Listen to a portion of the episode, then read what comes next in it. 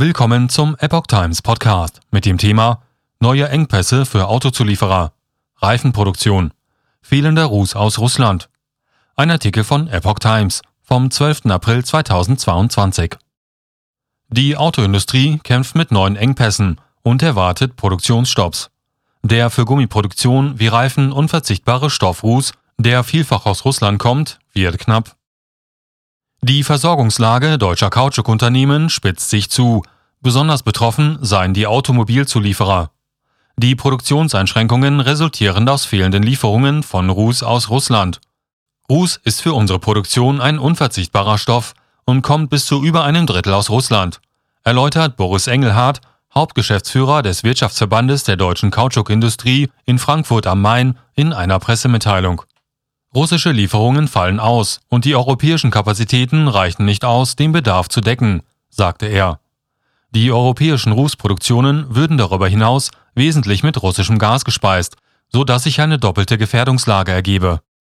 Auch die Hersteller von Produkten aus Gummi, darunter Reifen, Schläuche und Dichtungen, bekämen die Folgen des Ukraine-Konflikts massiv zu spüren. Erste Kautschukunternehmen stellen Produktion ein. Die Kurzfristigkeit, massiv steigende Frachtraten, explodierende Energiepreise und rasant steigende Produktionskosten könnten am Markt nicht mehr weitergegeben werden. Erste Kautschukunternehmen in Italien und Frankreich hätten daher ihre Produktion kurzerhand eingestellt.